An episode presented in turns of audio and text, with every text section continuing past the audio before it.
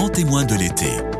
Présenté par vous, Louis Dauphren. Il naquit le 8 juillet 1621, il y a 400 ans. On se souvient encore de lui et son génie n'a pas été égalé. Jean de La Fontaine, le poète champenois dont la maison natale se trouve à Château-Thierry, aujourd'hui dans le sud du département de l'Aisne. Ses fables sont universellement connues, son personnage l'est peut-être un peu moins. Si cet anniversaire offre l'occasion de redécouvrir sa vie, il nous invite aussi à entrer dans l'originalité de son œuvre, si caractéristique de ce grand siècle qui porte si bien son nom Bestiaire rime ici avec grammaire par le détour des fables de l'animalerie, royaume de l'enfance et de l'imagination. La Fontaine produit une grammaire de tous les vices humains, interpose entre la réalité et le rêve que nous en faisons le miroir de la vérité. On va en parler avec Jean-Baptiste Veffre, agrégé de lettres modernes, professeur de lettres à la Maison d'éducation de la Légion d'honneur à Saint-Denis. Jean-Baptiste Veffre, bonjour. Bonjour Louis. Alors comment situer Jean de La Fontaine dans ce siècle, ce grand siècle du classicisme? Vous avez raison de parler de grand siècle parce que c'est l'expression consacrée. C'est un siècle qu'on oublie d'ailleurs trop. Une partie de l'âme de la France se situe au XVIIe siècle. D'ailleurs, la production euh, majeure de La Fontaine se situe dans euh, deux décennies prestigieuses, 1660-1680. C'est une époque qui euh, développe une vision du monde, une vision de l'homme qui n'est pas très optimiste. Certains diront qu'elle est plutôt réaliste. Une image soupçonneuse de l'homme. L'homme est en proie à ses illusions et il y a une grande cohérence entre ces auteurs. Racine, c'est la passion amoureuse qui égare. Madame de Lafayette, donc la princesse de Clèves, eh bien, la passion amoureuse est vue comme une illusion, comme une soif de possession de l'autre. La Rochefoucauld, dans les Maximes, se fait euh, le pourfendeur de l'amour-propre, au sens fort hein, du XVIIe siècle, non pas simplement cette susceptibilité, mais cette idolâtrie de soi, le triomphe de l'ego qui fait que cet ego se trompe, s'illusionne, et l'on retrouve cette thématique, ces thématiques dans les comédies de Molière, les comédies de Molière, c'est aussi la, traque de l'erreur, la traque des illusions. Chacun de ces auteurs apportait à son incandescence un genre littéraire. Donc euh, Racine apportait à son zénith la tragédie. Molière apportait à son zénith la comédie, la grande comédie euh, demeure. La Rochefoucauld apportait à son zénith le genre de la Maxime. Et La Fontaine apportait à, à son zénith euh, la fable. Il a fait d'une forme qui existait un genre un peu miraculeux. Et puis n'oublions pas La Princesse de Clèves de Madame de Lafayette premier roman psychologique. Donc une grande période créatrice. Euh, la première partie du règne, la, partie la plus prestigieuse, hein, c'est les années de construction du château de Versailles, de la galerie des glaces, c'est les années de la Montespan, la favorite la plus connue de Louis XIV. Jean de La Fontaine est évidemment sur un piédestal, en statue. C'était une sorte de touche-à-tout que vous trouvez extrêmement attachant. Oui, c'est un type attachant. Le bonhomme, le surnom qu'on lui donnait euh, donc euh, à l'époque déjà, et c'est un type attachant parce que c'est un type traversé de tensions, de contradiction.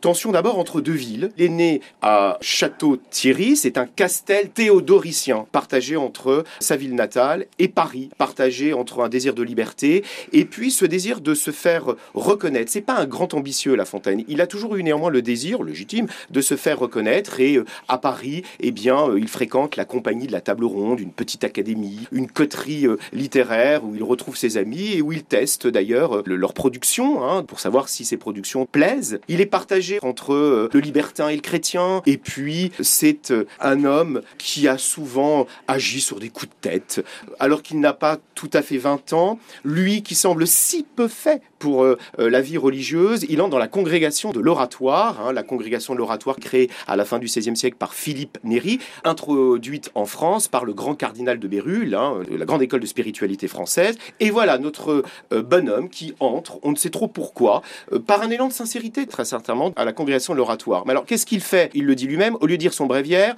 il lit L'Astrée. Alors, un roman de plus de 5000 pages, un roman fleuve, un roman pastoral, le best-seller ou l'un des best-sellers du XVIIe siècle, qui met en scène deux bergers de convention, la belle Astrée et Céladon. Il lit avec délectation dans sa cellule l'Astrée, ce best-seller que lira encore hein, Madame de Lafayette, Madame de Sévigné. Ça, c'est La Fontaine. Il se marie sur un coup de tête. Euh, oh, c'est surtout parce qu'on lui a demandé de se marier, parce que La Fontaine, eh bien, quand il est à Château-Thierry, il vit et puis quand il est à Paris, il se préoccupe de vers, hein, mais il pense pas se marier. Alors on l'a marié. Talmand Réaux, cet anecdotier si célèbre qui aime bien les ragots et les persiflages, dit non sans raison, me semble-t-il, que euh, ce mariage n'est plus que de forme dix ans après. Alors il y a une belle anecdote aussi peut-être à raconter rapidement. la Fontaine est connue pour ses frasques amoureuses, pour ses infidélités, mais alors Marie et Ricard, son épouse, aussi. Le cocuage apparemment ne le gêne pas plus que cela. Il est issu quand même de la bonne bourgeoisie castel-théodoricienne et ça commence à jaser. Que fait La Fontaine? Il ne réagit pas. Alors on commence euh, donc à dire à Jean La Fontaine, enfin réagis, défends un peu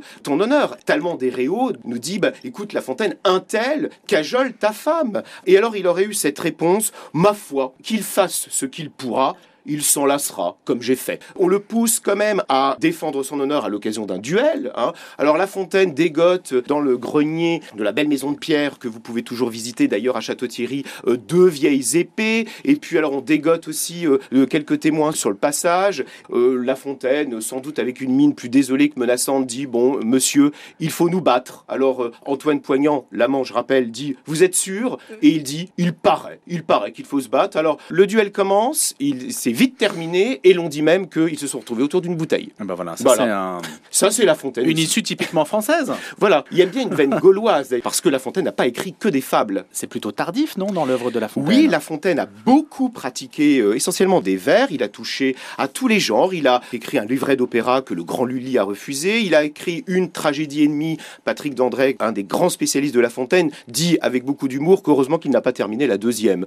C'était pas bon ces tragédies, mais il a écrit si un songe, le songe de Vaux, qui célèbre les beautés du château de Vaux, de Vaux-le-Vicomte, puisque son protecteur a été Fouquet, et il a écrit des contes. Alors des contes qui ont d'abord été grivois, et puis des contes qui ont été plus osés, et des contes carrément obscènes. Il y a même une livraison de contes qui a été censurée. Mais ces contes, cette veine gauloise, était très appréciée hein, des milieux mondains, et La Fontaine a écrit tout au long de sa vie ces contes. Alors pour répondre plus précisément à votre question, quand est-ce qu'il a écrit ses premières fables? Eh bien, l'une des hypothèse assez séduisante et l'hypothèse assez vraisemblable, c'est une origine politique. Vous savez que le surintendant Fouquet a essuyé un procès, puisque après la grande fête de Vaux, Louis XIV le fait arrêter par D'Artagnan, et La Fontaine écrit une fable, Le renard et l'écureuil, où euh, il raconte les déboires euh, d'un écureuil qui essuie les pratiques cauteleuses d'un renard, et l'on sait que l'écureuil était sur les armes de Fouquet. Et le renard un peu malin, c'est sans doute une image de Colbert. Les premières fables de La Fontaine, pense-t-on,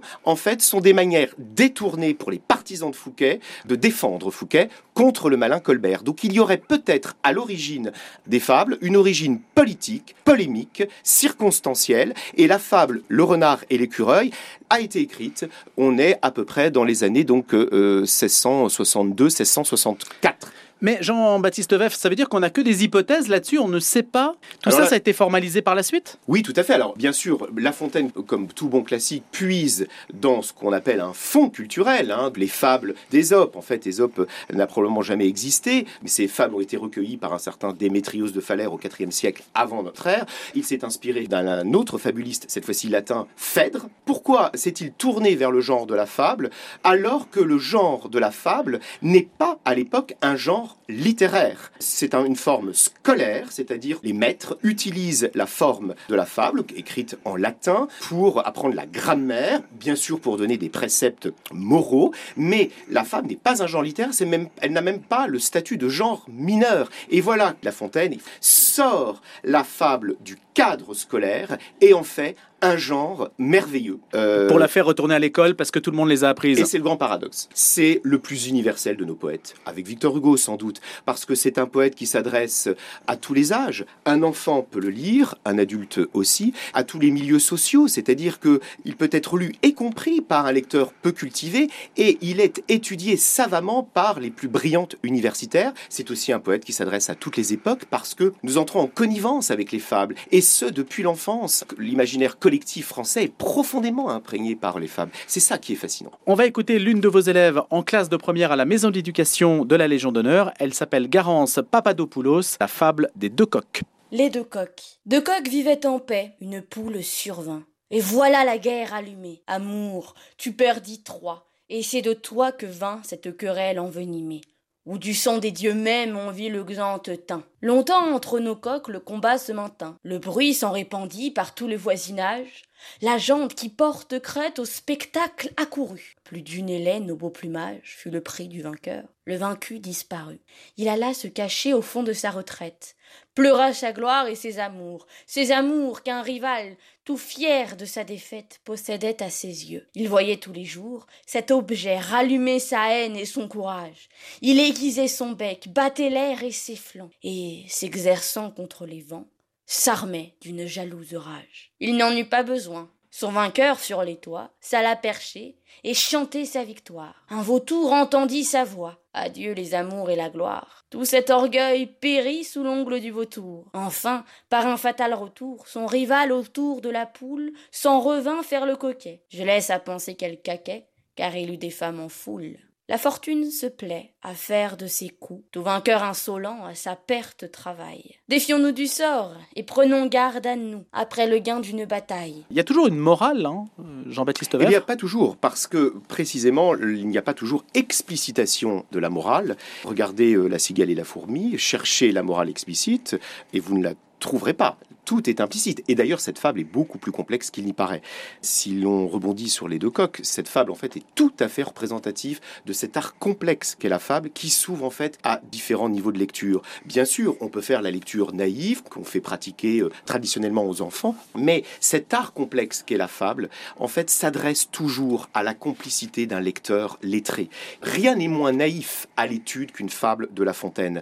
La Fontaine, en fait, bourre cette fable de références littéraires il crée une miniature. Deux coqs vivaient en paix, une poule sur vingt. La Fontaine, c'est vraiment un grand conteur. Il a l'art de nous plonger en un vers dans une fiction. Tout est dit par l'opposition entre le masculin pluriel, deux coqs, deux mâles, donc, et le féminin singulier, une poule. Deux coqs, une poule, deux mâles, une femelle, ça va se passer. On passe d'ailleurs de la paix à la guerre. Là, ça commence par une inspiration gauloise. On aime beaucoup cette inspiration au XVIIe siècle. Mais alors, après, rupture de ton, amour, tu perdis trois, voilà donc la référence, on convoque cette fois-ci le poème héroïque, comme on disait à l'époque, le poème épique, la grande épopée de l'Iliade et de la guerre de Troie. Ça continue par un poème épique, mais le contexte est un combat de coq. Donc il y a une parodie de l'épopée, car effectivement, il ne s'agit pas des Grecs et des Troyens, mais d'un vulgaire combat de coq. C'est ce qu'on appelle l'héroïque comique. Et puis ça se poursuit par du lyrisme, avec le vaincu. Il alla se cacher au fond de sa retraite, pleura sa gloire et ses amours. Là, c'est la souffrance de l'amoureux, et le lecteur lettré reconnaît des références maintenant au lyrisme amoureux, à la poésie lyrique, et ça continue comme une tragédie.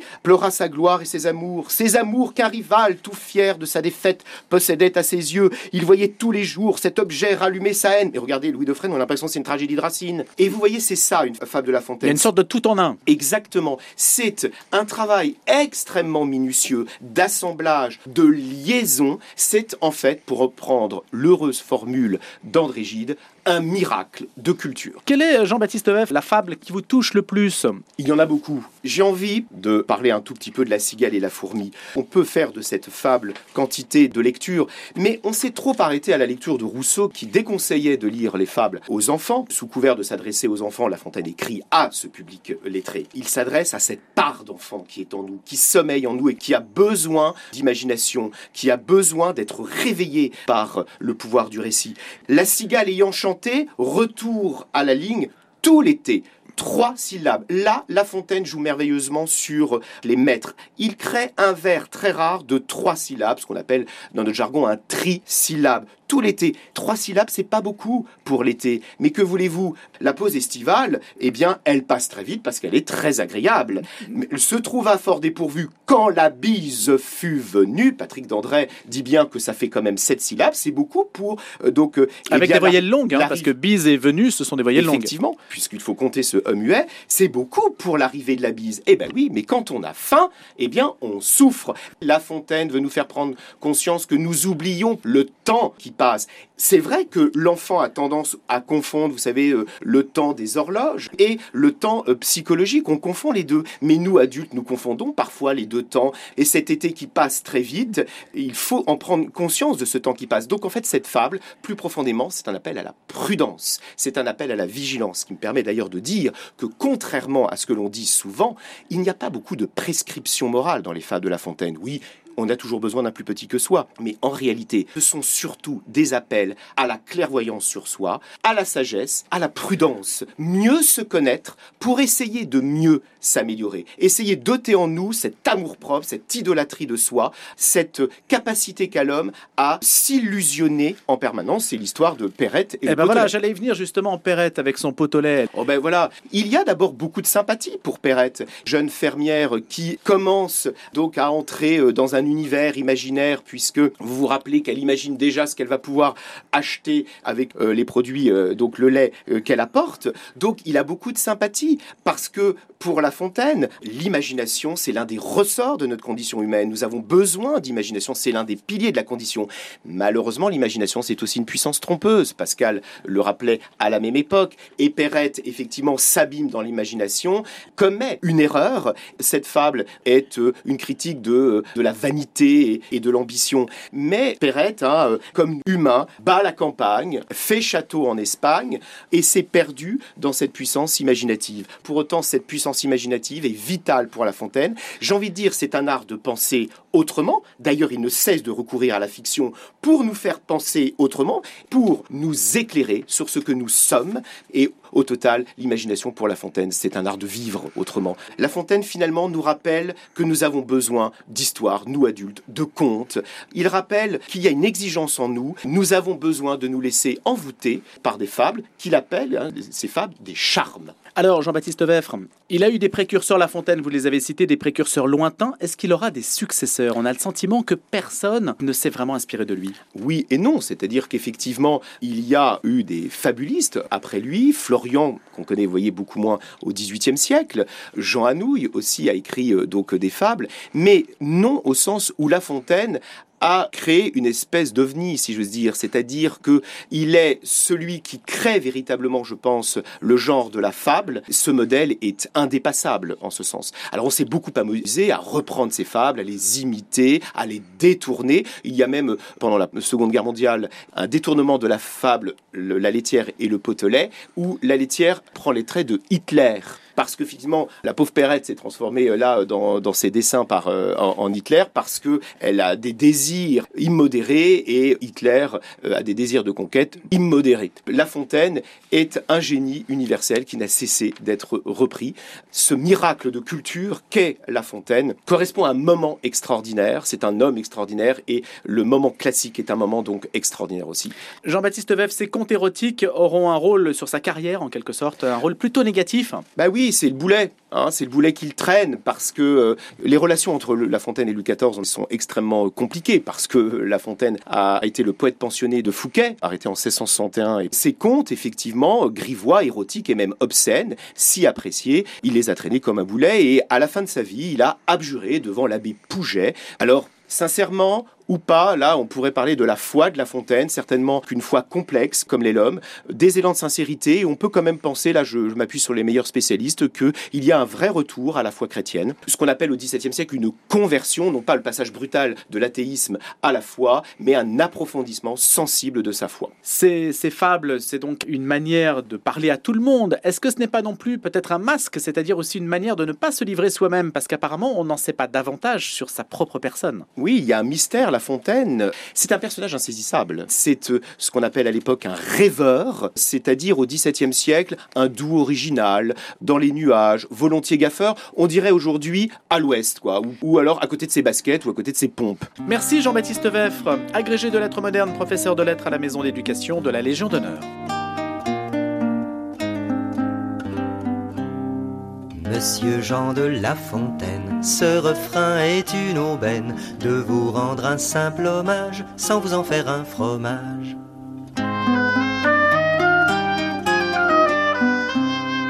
Vos histoires et vos fables sont toujours dans nos cartables. Du corbeau au laboureur, nous les connaissons par cœur. Monsieur Jean de La Fontaine, ce refrain est une aubaine de vous rendre un simple hommage sans vous en faire un fromage.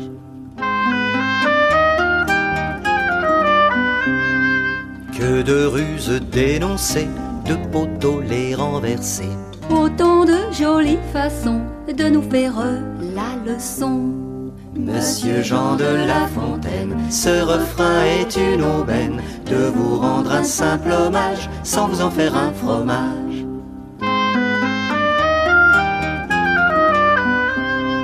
Vous parlez si bien en vers, usant de mille travers. Imageux et métaphores pour la raison du plus fort. Monsieur Jean de La Fontaine, ce refrain est une aubaine de vous rendre un simple hommage sans vous en faire un fromage.